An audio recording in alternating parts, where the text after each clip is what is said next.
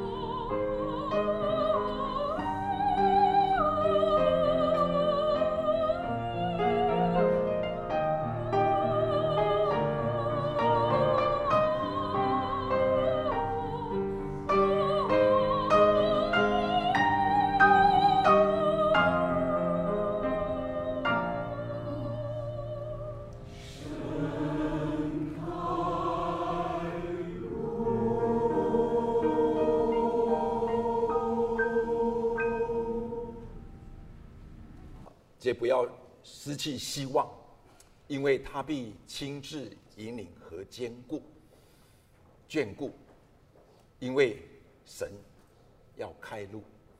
特别在建堂的时候，亲爱的弟兄姊妹，你如果关心建堂，看见有许多的艰难，不要失去希望，知道神要亲自引领和眷顾。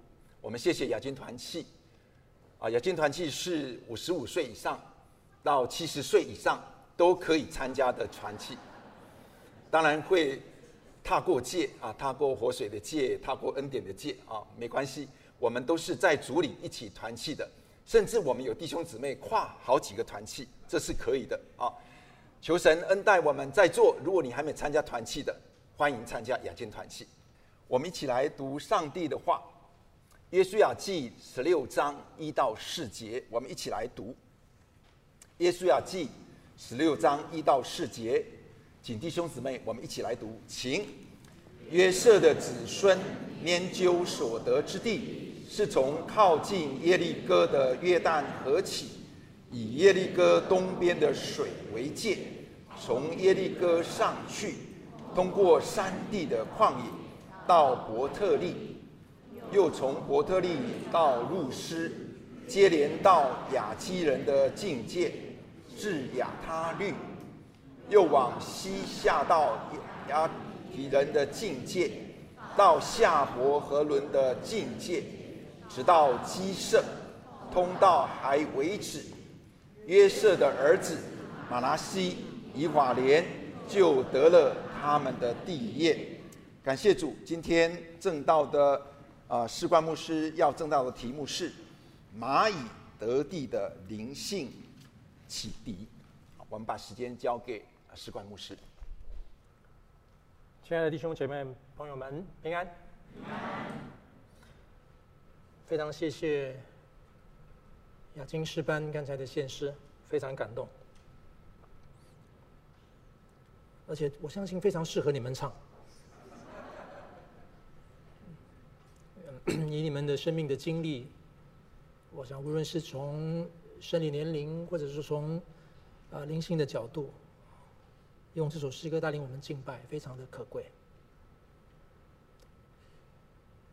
嗯、我跟师母商量之后，我发现我今天上堂崇拜可能开始的时候，还是要先跟各位跟各位说一说啊，免得大家没有办法专心听我讲道，在台下默默为我祷告啊。当然，我很需要你的祷告。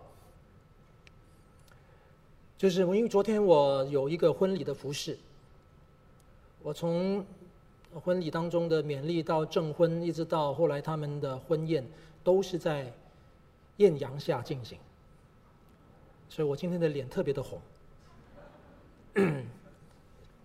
没有做好准备啊，没有没有防晒，所以怕你一直会担心我可能血压太高哈，所以所以是晒晒到这个样子。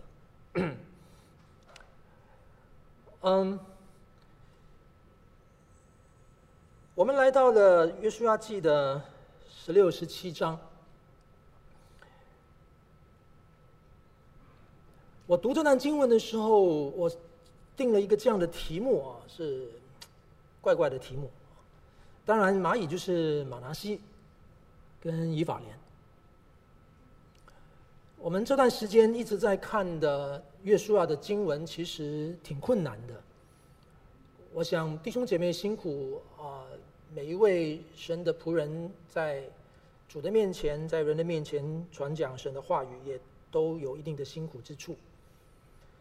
原因不外乎，我们每个主日在读《约书亚记》这段时间，我们在读到他们以色列人进驻迦南，他们开始要分地的经文。然后，啊、很可能你透过你自己的圣经，无论是纸本或者电子版各样的管道里边，你可能也会看到相关有关于当时迦南分地的一些地图。当我们在这样的讨论、聆听、观看、观察的时候呢，另外一边厢可能你每一天都听到以哈战争的消息，你可能也可以同样看到地图，今日的以色列、巴勒斯坦那边的地图，然后你可以很多的想象，你把你左手这边读的圣经的想象，直接就套过来你新闻所听到的讯息，然后你新闻里边所听到的这些枝枝节节的老人的事情，然后你立刻又套进来你读圣经里面的这些的分地的故事。我们就在这样的一个时空的底下，我们在读着《约书亚记》，其实难度非常高。我的意思是，弟兄姊妹，嗯，崇拜的时间是没有办法让任何一位讲员可以能够巨细靡遗的好好的把脉络牵出来，而弟兄姐妹却又不得不与不得不每天面对新闻，面对你周遭没有信主的朋友，可能你没有信主的家人，甚至就算有那我们基督徒，我们都在困扰一件事情。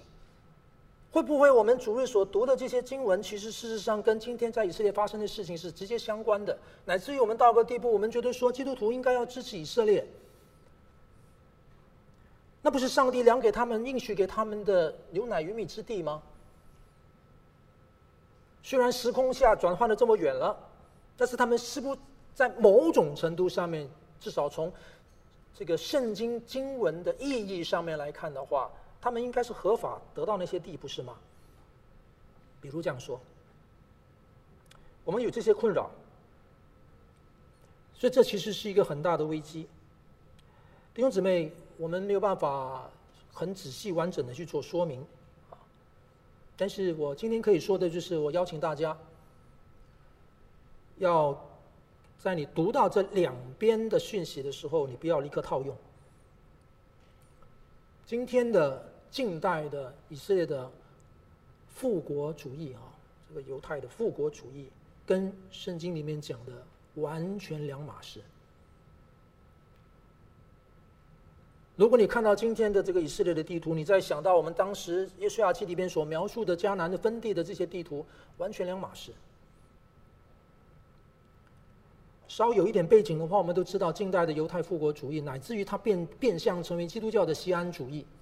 乃至他变相成在美国许多的福音派里边，不知不问青红皂白的，非常 naive 的，非常单纯的，直接套用了圣经里面对于以色列族群民族的这个整个民族意识里边，去载制了整个信仰的理解，整个救恩历史脉络的理解，转过来去支持政治上的、种族上的去支持以色列，这是一个很遗憾的事情。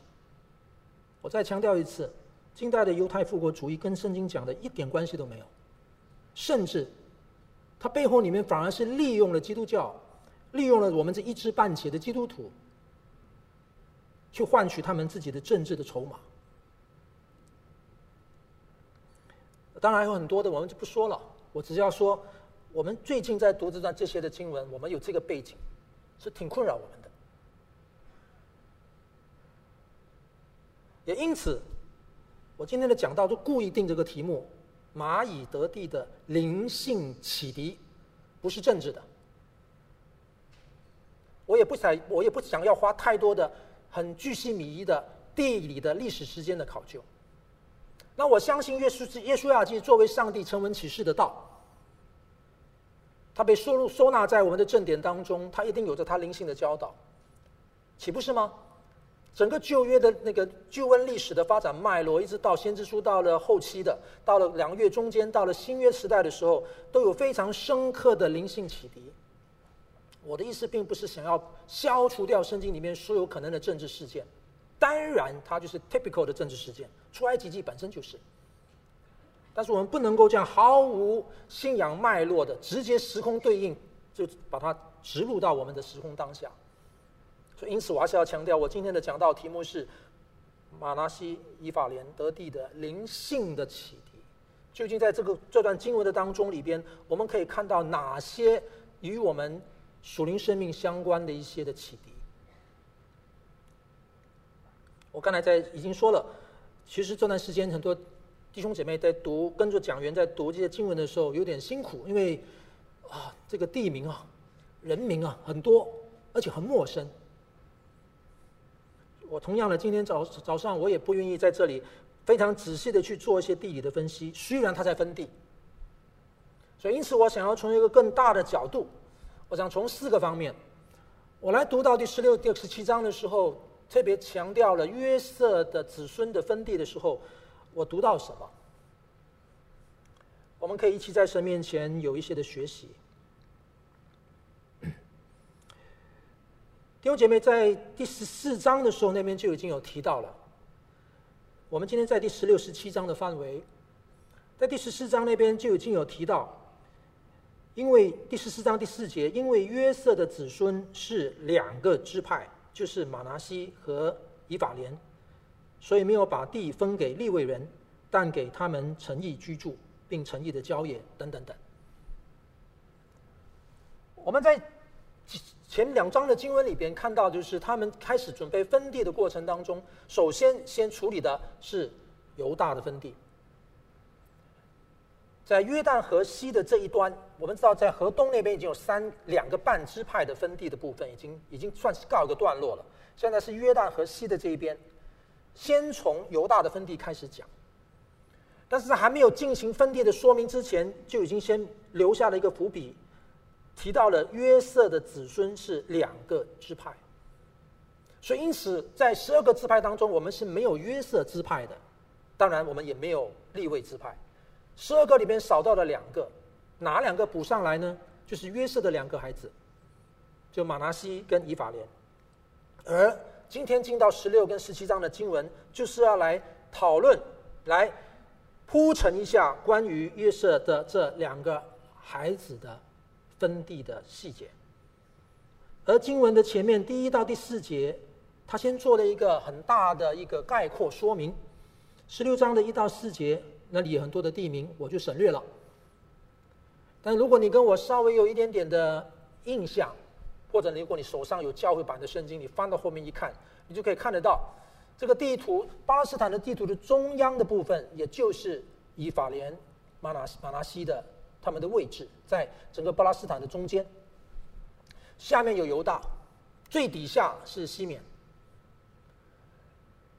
所以他那描述的那个地描述出来过后呢，然后我们就看到那个经文的发展，就进度到第十六章的第五节，他就开始去详细的说明以法莲支派他们的地界到底在哪边。前面的一到四节的时候，他大概告诉你一个边界范围。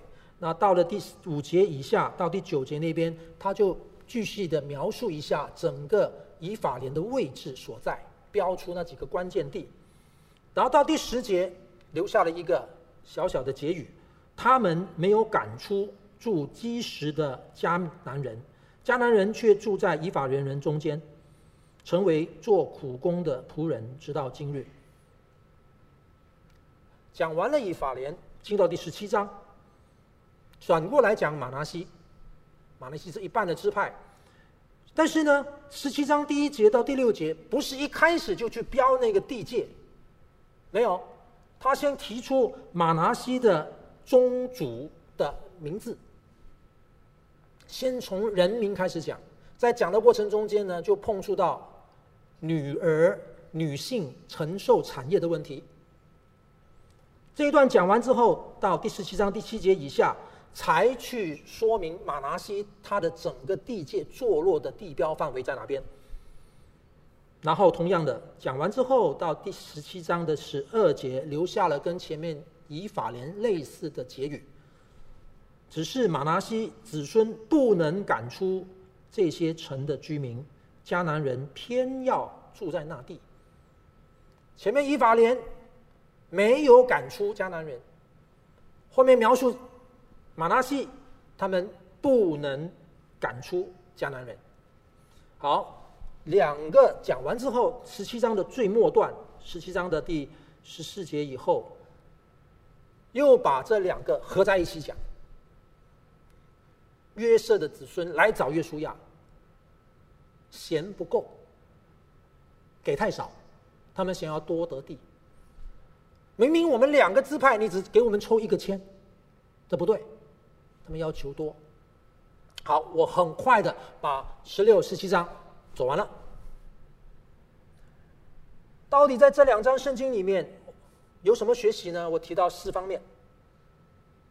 第一个是有关于长子方面的这个观察。各位，我们刚才已经说过了，约瑟在十二支派当中没有他的名字，所以他是由他的两个孩子来承继产业，被纳入为先祖十二个支派当中的其中二员，两个支派。那约瑟他能够有这样的福分，虽然没有他的名字，但是从他的宗族角度来讲，支派角度来讲，他承受两份，所以其实约瑟俨然像长子一样，他按照原来的他们的习俗，作为长子，他得双份。这个故事要回到创世纪里边，告诉我们，其实约瑟是长子吗？肯定不是啊。约瑟是雅各的第十一个孩子，更关键的，虽然是第十一个，却是雅各最爱也唯一爱的那位拉杰生的第一个孩子。我们都知道雅各当时是眼中只有拉杰嘛，对吧？真是辛苦了，到这么晚啊，才娶到拉杰，他爱拉杰。而拉杰所生的第一个孩子就约瑟，那会不会因为是这个的背景，我们看到那个啊雅各家庭发展的故事里边，没错，这个爸爸雅雅各就特爱约瑟。我想那个原因我们不说，我们从现象面来说，我们知道到后面到雅各晚年在埃及跟约瑟重逢。后来，当雅各要为约瑟来祝福的时候，为这个马拿西跟以法莲祝福的时候，我们看到他的祝福的这个长段的段落当中，每为每一个孩子祝福，你就看出了看出那个端倪。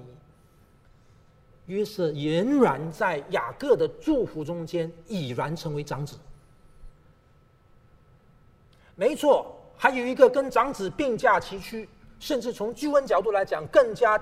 重要的关键是犹大，犹大本来排第四，但是在雅各为孩子祝福当中里边，犹大成为那个狮子，是救恩那个预表的王从这边而出，弥赛亚由这里而出的那个预表。从那边开始，我们看到犹大支派的那个非常重要的 crucial 的最关键的位置。这也是为什么在分地的记录上，先从犹大讲。那犹大讲完。就轮到约瑟的，所以约瑟的这个长子身份很鲜明的透过，呃创创世纪的四十九章展现出来。在相对来说，当雅各为约瑟做了一个非常特别的祝福语，篇幅也比别人长一些。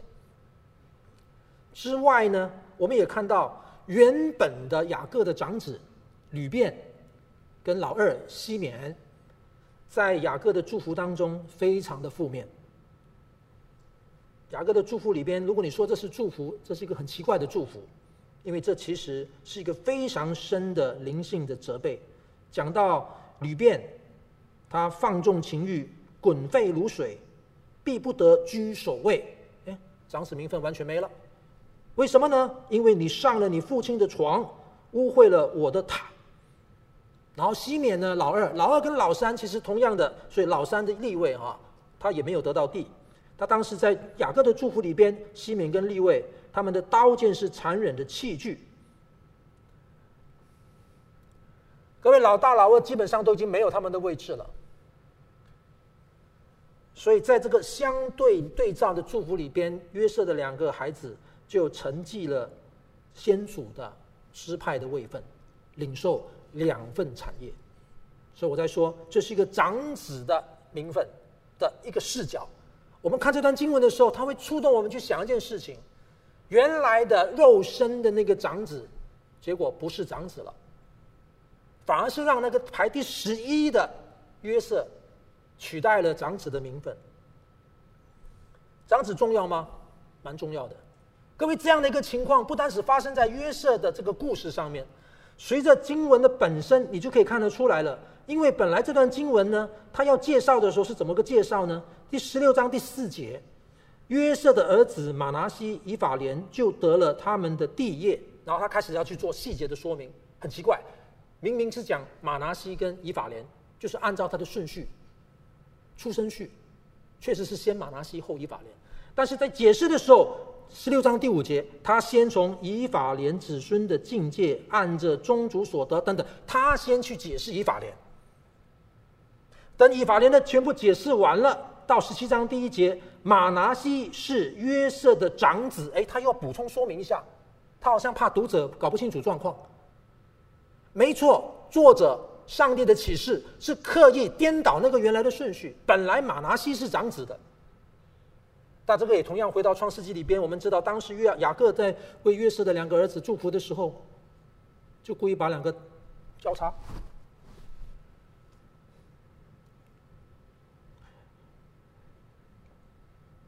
长子重要不重要呢？哇，那个祝福还真的很厉害啊！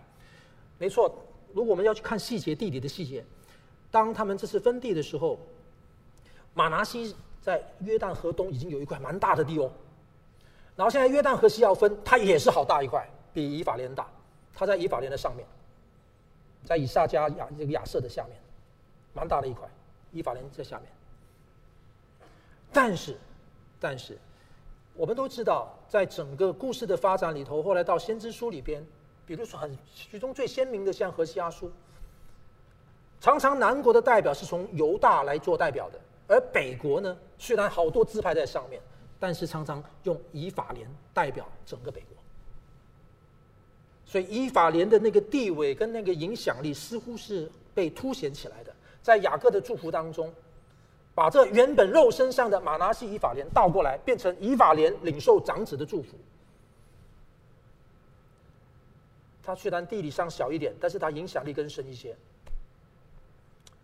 各位，我在讲我的，我们从这段经文里边读到这些的背景，我们有什么的体会？长子重要吗？长子重要。我们今天一般来讲，我们都习惯按照我们原来的方式做事情，按照那种啊、约定俗成的方式做事情。我们我们我们觉得这是理所当然的事情。但是各位亲爱的弟兄姊妹，如果我们读旧约圣经，一直发展到新约圣经里边，长子的这个属灵的教训、神学的意涵已经不一样了。没错，到了新约，你知道到希伯来书第一章甚至告诉我们，耶稣基督是长子。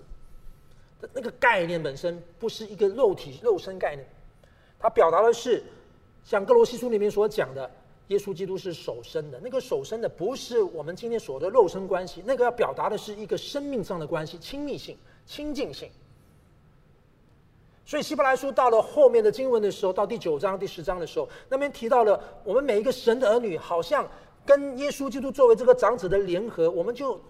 组成一个像天上的长子之会啊，长子的教会的意思。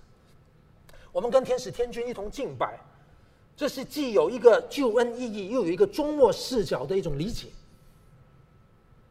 长子不再局限于肉身，不是这个生理的角度去理解的。长子是一个关系的概念，一个深刻关系的概念。但是今天很可能我们还是继续活在一个。对我们而言很习以为常的一个角度里面去理解它。我过去这个月一个一个多月来，我连续在二十三天里边，我的父母亲安息主怀。妈妈的离开我们稍有准备，因为她病了一段时间。爸爸的离开非常突然。这么短时间里边，我们五兄弟姐妹聚在一起，有很多的讨论，很多的感恩，充满感恩。伤心是一定有。但是感恩更多更多数不尽。我的姐姐，我的二姐，她是排第四的，我是老幺啊，我五兄弟姐妹。我的二姐她是一个专业的护理，她专业的这个啊护士。所以在特别是我妈妈生病的那一年多里面，她住在墨尔本，常常每一天就是视讯。她可以甚至到一个地步，就是在我跟我家乡的。看顾我妈妈的医生可以直接对话沟通，那他们在因为有医医有医护的知识啊，所以他们交通上比较方便。那过程中其实还兄弟姐妹之间对于照顾妈妈还一些意见上面还会一些分歧，特别我大哥，我大哥其实是五兄弟姐妹里面排排行他是排第二的，但是是长长男嘛，长子。我还记得有一次就是有一些的事情一些小插曲发生了。然后大哥就非常的呃生气，觉得这个妹妹啊，就是我的二姐，不应该做这样的一个建议。当然我不在场啊，后来就知道哇，原来我大哥就搬出的他长子的身份。你要听我的，因为我是长子，啊，啊，当然我二姐也很受伤。那感谢主，我们都是我们一家都在主里啊，都在主里。后来我知道这个事的时候，我就有机会我跟我大哥聊，我就是觉得老幺有老幺的好处，因为老幺少不更事啊。这个你讲错话，你可以跟大哥，请你原谅我这样。我就跟大哥说，我说大哥，其实我们五兄弟姐妹，我们四兄弟姐妹，一直你永远都是我们的大哥。我大哥真的是大哥，他们全家最高，他长得全家最高，高大。但是我说我何等巴望，我们一同都在主耶稣基督里面，去活出那个长子的生命。我的意思就跟他说，这个生命是不一样的，请不要再用那种很中国的、很传统的、很世俗的、很那个想当然的那种方式来去操作。我就反过来，我就说。我一直很感恩一件事情。二姐当年因为宣教，她在宣教前线被那个签证拿不到了之后，她有机会到了英国去，就是专专去读了一个医医护专业。事到如今，我们在这么关键的时候里边有一个这么棒，对我来讲有一个这么棒的姐姐。我说，你不会觉得你在这种时候有一个能够有医护专业的妹妹，你不觉得为此而感恩吗？他当然就静静的想想，弟兄姊妹，我们还是用我们的方式做事，但是事实上，我们究竟在珍惜什么？我们又甚至在自豪什么？到底你跟我在自豪的是什么？屡变西缅，到底在自豪什么？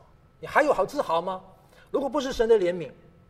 所以我透过这个一个一个体会读这段经文，这是第一个启迪，让我想到，我们真的不要想当然了，以为我们可以靠我们的身份、靠我们的血缘、靠什么关系，我们来为自己加分。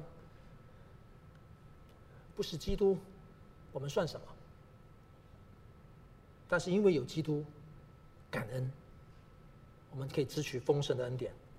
第二个，我读这段经经文的时候呢，是在下面马拿西支派发生的事情。刚刚我说过了，进到第十七章的时候呢，他并没有一开始就告诉你那个地地理位置，他在描述的是马拿西的中间的族长的名字。各位，如果你有圣经啊，你会注意到哦，他这里一连提了好几个人的名字啊。首先，我们先注意到是第十七章的第五节，除了约旦河东的基列和巴山地之外。还有十份地要归给马拿西，所以马拿西呢，在约旦河西这边有十份地要给他。这十份地给谁呢？照理应该是给上面所提到的这几个族长了。但是如果你细细看的话，你发现不太对，因为上面的族长呢，从这个第二节那边讲到，马拿西其余的子孙按着宗族啊拈阄分地哈，就是亚比以谢子孙、希勒子孙、亚斯列子孙、示剑子孙、西弗子孙。示米大子孙，这边讲了六个男生的名称名字，这边有六个人。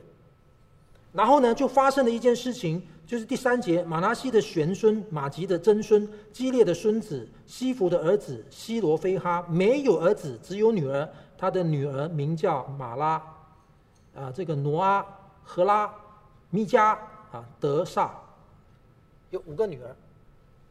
好。十份地要分给上面的，呃，上面有十一个人的名字，哦，原来是这样。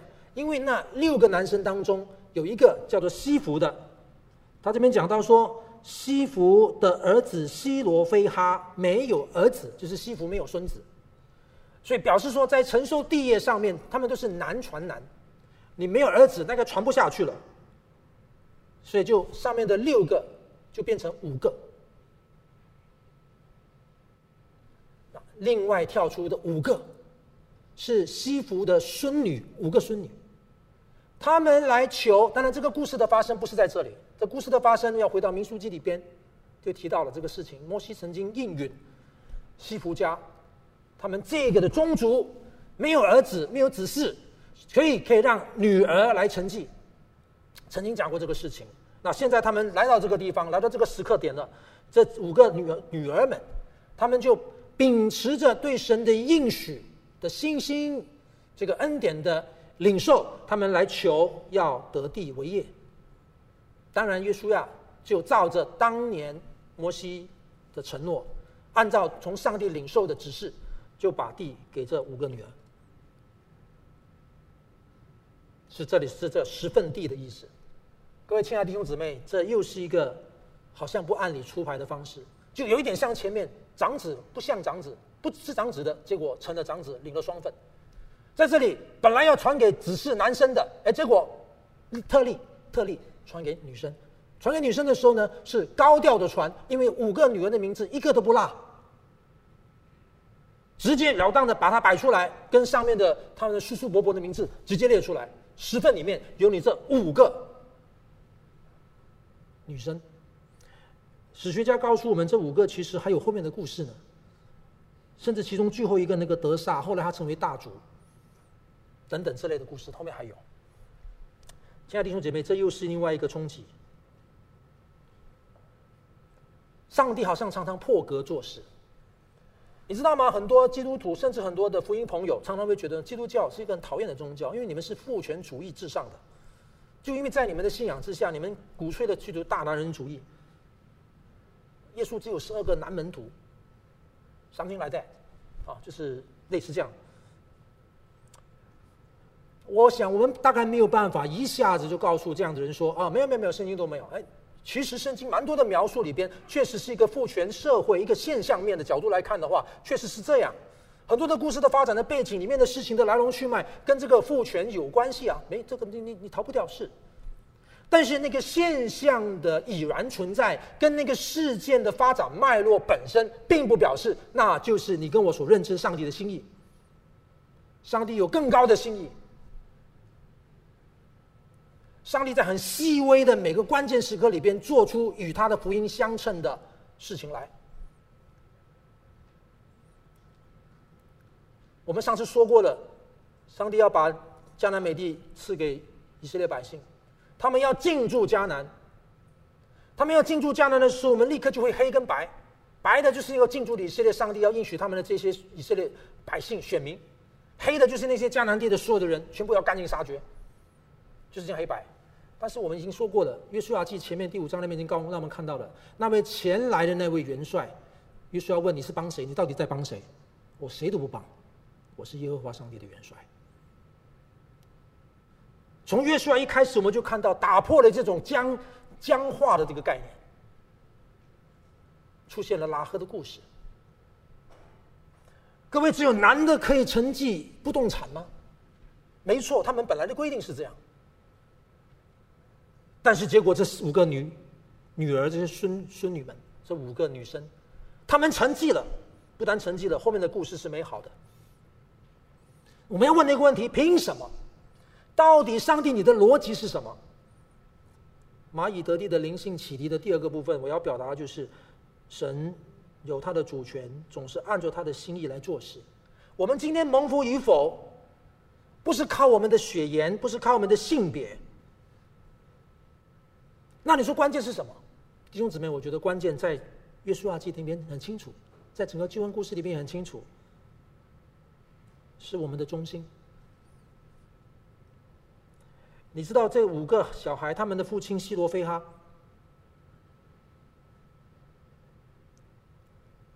他不是根据在当时旷野漂流里边那些的反对摩西、违背亚伦。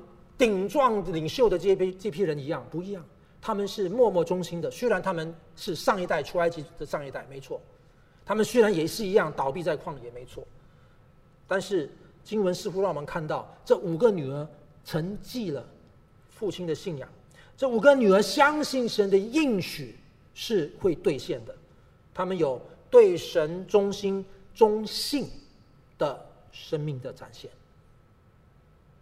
任何愿意向神敞开自己，任何愿意来寻求上帝的人，神向他敞开。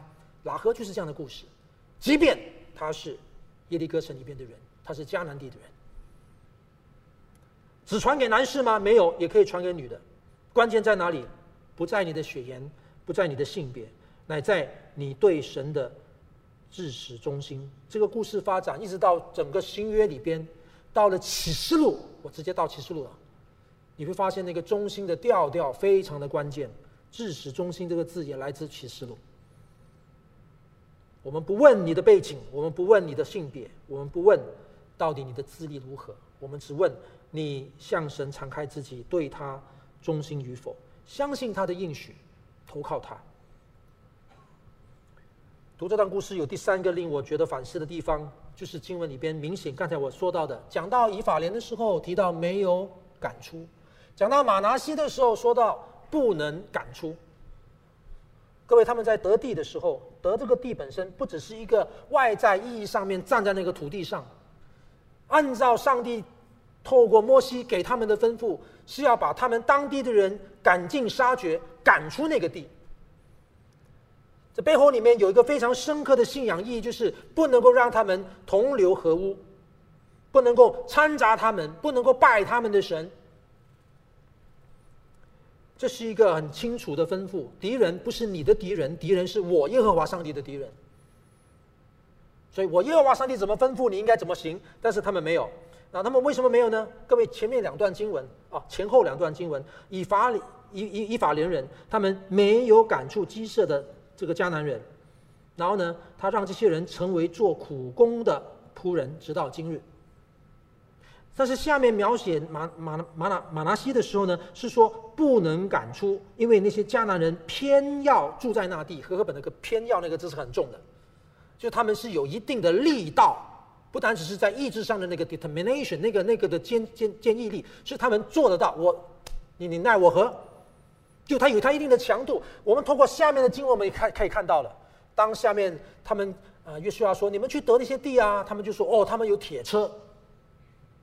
他们有铁车，不是说整部车是铁盖的，就是那个车里面有一些铁的装装备，成为一个非常坚硬的武器，打不赢他们，赶不走他们。所以以法莲没有赶出，马拿西不能赶出。其实，我们再仔细想想，没差了。”因为后面马拿西不能赶出的下面那句话是什么呢？他讲以致以色列人他们强盛了，就是之前可能赶不出，之前可能对付不了，但是之后呢可以哦。经文说第十这个呃十三节，以色列人强盛了，就使迦南人做苦工，没有把他们全然赶出。哎，他跟前面以以法莲人一样啊。以法莲人没有赶出，可能是他有本事，因为他讲要使他们做苦工的那个意思哈，那个苦工不太像今天我们的那个那个外佣看护这样，他这个苦工意思就是说，给他一定的辖制，让他根本毫不能动弹，完全要听你的，所以表示说以法莲当时其实他已经有优势了，完全的优势，他结果呢留他们下来做苦工，为什么要留他们下来做苦工呢？让自己舒服一点。下面的马拿西人呢，本来没有能力赶他们。现在你强大了喽，强大了，结果怎么样呢？留他们下来，跟上面一样，跟以法莲一样，没有全然赶出。各位，这里让我们可以有另外一个灵性的启迪思考：到底赶出是能力问题呢，还是意愿问题？弟兄姐妹，我们在面对罪的时候，我们在面对我们生命的一些的瑕疵、软弱的时候，我们在一起彼此配搭服侍中间遇到嫌隙的时候，我们在灵性中间需要有一种操练，面对我们的灵性的实况的时候，到底是不能还是不肯？所以你之中你会发现到，原来灵性的关关关键呢，跟方法不太大关系，当然我不能说方法不重要。我们今天看到很多书，叫你灵性成长什么七部曲啊，什么祷告成功八八八八步骤啊，哎，什么什么什么什么。我我没有是意思要去贬低方法，但是圣经似乎很清楚的让我们看这件事情，跟前面我所讲的非腑忠心是有关的。如果你真的愿意尊神为大，我今天特地选了呼召的经文、宣召的经文。我特地选《万代之神》这首诗歌做我第一首诗歌。如果我们真的认定这位神是那位独一无二的神，尊他为大，你愿意回应他，你方法就会来。今天有好多的弟兄姐妹，我当然要反省，我做讲员，没有给大家有清楚的教导，告诉各位要怎么样实践真理，活出信仰，讲一大堆的道理。不过，真的是这样吗？真的是这样吗？有的讲员可以告诉你非常仔细怎么样运用神的话，我们应用了吗？反过来，如果你想到在《使徒行传》里边，当彼得在五旬节他们讲道的时候，三千人悔改，五千人悔改。当他们把神的话揭开的时候，台下的那些弟兄姊妹听到心里沸腾，上前来问：我们当如何行？弟兄姐妹，当我们愿意回应上帝，你听到神的话的时候，不见得有人告诉你一二三四五你要怎么做。但是如果你听到神的话，你知道神要跟你说话了，其实你知道神的话已经在触动到你生命的哪一个点，哪一个面。我们很可能要问的是：主啊，求你让我愿意。这个没有感出，不能感出。这里出现了以后呢，我们去到四世纪，不断的反复出现。而同样的这一大段的经文，都成为后来在先知书，甚至在新约里边保罗书信当中，常常来借喻哈，来借用比喻，当做比喻，表达我们的灵性光景。我们今天缺的是，主啊，我愿意，就好像安息一样。以赛亚说：“安息不是你不能安息，不是你不会安息，而是不肯。”弟兄姊妹，我们的灵性面对罪恶的时候，我们面对枝枝节节的灵性软弱，我们面对同工之间的嫌隙，我不肯饶恕人。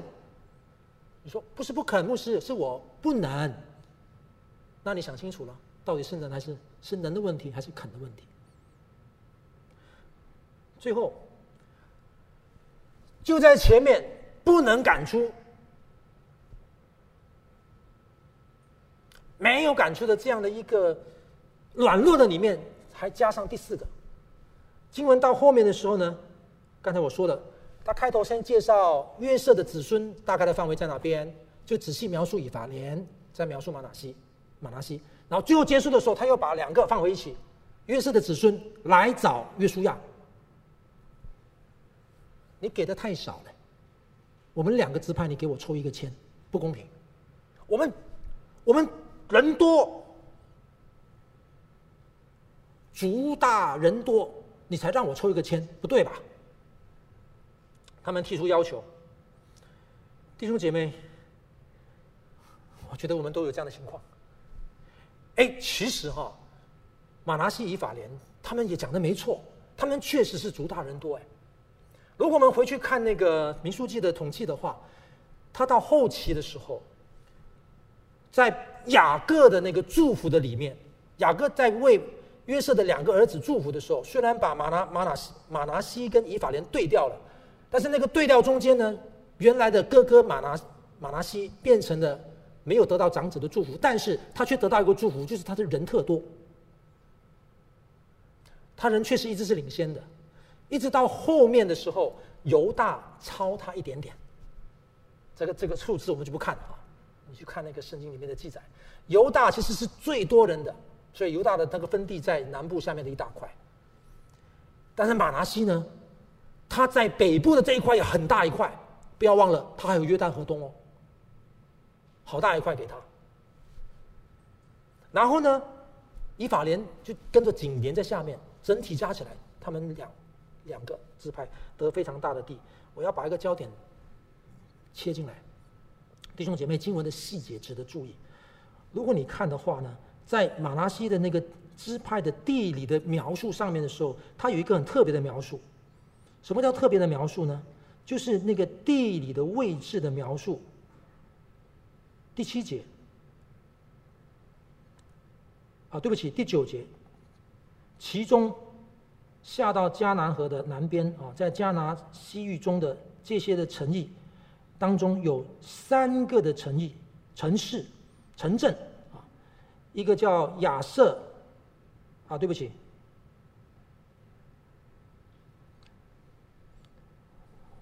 我都要换我的眼镜了。好，马拿西的境界第七节，从亚瑟起到事件前的秘密地，往北到隐他普雅居民之地。他开始描述那个地理的时候，来到的第九节、第十节到第十一节，马拿西在以萨迦和亚设境内有三个城市，叫伯善和伯善的城镇市，以伯连和属以伯连的镇市，多尔居民和属多尔的镇市，有三个城市，但是不在马拿西的境内，在哪里？在北部上面的以萨迦跟亚设境内，大家懂我意思吗？就是马拿西他本来已经有分给他好大的地了，但是除了他原来好大的地之外呢，他有三个很重要的城镇是在北部的以萨迦的境内的，然后在亚设的境内的。除了这多出来三个城市之外呢，下面经文又说他有三处的山冈啊，山冈啊，隐多尔和隐多尔的镇市，他那的居民和属他那居民的镇市。还有米吉多的居民和属米吉多居民的镇市，有三个山冈。历史学家、考古学家告诉我们，其实这多出去的，在玛拿西的多出去的地方的这些镇市，都是很了不起的地方。比如说，那些地方是一些屯垦居住的城，也可以是控制当地交通的重要的城市，甚至是这个进出口商业的中心。然后那三个山冈里面呢，其实他们是位于土壤肥沃的耶斯列的平原上面。反观在南部的犹大，它反而是很多地方是比较比较不肥沃的，比较比较干燥的地方。所以马拿西跟以法莲他们的地是相对既大也好，甚至延伸出去，在其他的支派里面有他们的地方。这是我要讲的，这是经文里面表达的。简单一句就是马拿西、以法莲他们。真的是按照雅各先祖祝福里面的那个好处，他们得到很多很棒的，不但大，地也好，然后呢，还要不够。其实弟兄姐妹，这也是我们呐，这也是我们。上帝的福气越多越好嘛，不是吗？上帝的祝福谁不要呢？当我们人人都想要上帝的祝福的时候呢，我们为了要得到这个药的时候，我们就开始用不很多的方式想去得到这个药，然后我们可能开始就很自私了，我们就开始可能没有看到到底什么是神的祝福，我们就在那里没有根据的求。没错，约书亚记最近的故事提醒我们一件事情：我们要对神的国，我们要对神的旨意，我们要对神的。应许要有积极的心，要有进取的心。加勒就是一个好例子。然后呢，前面讲的这个五个女生也是一个好例子，愿意承受应许。感谢主啊！幸好我不是约书亚。当这个约瑟的这两个以法莲跟玛拿西来找约瑟，不够，对不起，你给我不够。约瑟并没有大发雷霆。约瑟说：“哦，这样子啊，啊好，哎，你们既然就已经是主大人多啊，你们是最有能力的啦，你们就到那个山冈丛林那边去砍伐、去开垦啊。你们的地这么大啊，各位，我们如果从历史的角度来看，确实，当以色列要进入迦南的时候呢，迦南地他们人就开始移动了。”那有些的地方，他们地理上城城市是比较集中，没错。但有些可能是比较比较郊野的地方，可能很多人逃那边去，逃那边去，大概都是已经成为游击队高手了。简单来讲，马拿西跟以法莲要做的事情是什么呢？你再给我吧，给我方便一点的，好一点的。意思是说，你要给我礼物，请你直接给我礼物，不要给我那个很难的，我还要去打仗，不愿意付代价。亲爱的弟兄姊妹。我们透过这本圣经的归纳，我们知道福音的信仰里边的 already and not yet。上帝量给我们的救恩，从来都不是会制造我们成为懒惰人的。一个真心实意悔改的神的儿女，一定会在救恩中间生命被激发的。福音信仰从来是不制造懒惰人，我们福音信仰也不走捷径的，要求更多，他们嫌不够。我读十六、十七章马拿西、以法莲得地的故事，我想到这些今天直接跟我们相关的生命功课。弟兄姐妹，愿主帮助我们。圣经常常用打仗来比喻基督徒的信仰历程。当然，天路历程有很多的比喻方式，但打仗是一个很深刻的比喻，乃至于新约非常教会论，就是基督论的以弗所书。从第一章这发展到最后第一第六章的时候，全副军装的这个比喻完全衬托出来。这里告诉我们什么？我们的血缘、我们的资历、我们的背景、我们的身份、我们的关系、我们与人的关系，都不是关系，都不是最重要。最重要是我们如何跟随我们的元帅耶稣。他是那真正的长子。不要再在意这些人间的。什么关系？什么亲戚？不要在这边搞关系。我们要搞关系的是好好的在基督里，在基督里跟他建立关系，在基督里因着跟他建立关系，我们才能够真正意义上怎么活出叫做圣徒相通的关系。我们不知道在被非常 stereotype、非常刻板的以为传统是最棒的。上帝做新事，他可以颠覆，他可以有特例。我们在神的面前求主帮助我们，尊他为大。我们其实时刻需要他，真的。我们不能够凭我们自己以为的事情成就什么事，我们只有求主来到我们的生命中间。我们开心得意的时候需要他，因为需要他，我们才能够警醒。我们失败、软弱、踌躇不前的时候，我们需要他，因为需要他，我们才有力量，才可以看到盼望。愿主帮助我们，我们一起祷告。主，我们仰望你，愿你自己在我们的心中作王。主啊，叫我们紧紧跟随，单纯相信，爱你爱人，使我们可以成为你自己的器皿，可以真正意义上得地为业，为的是要见证你的名。靠耶稣基督的名祷告，阿门。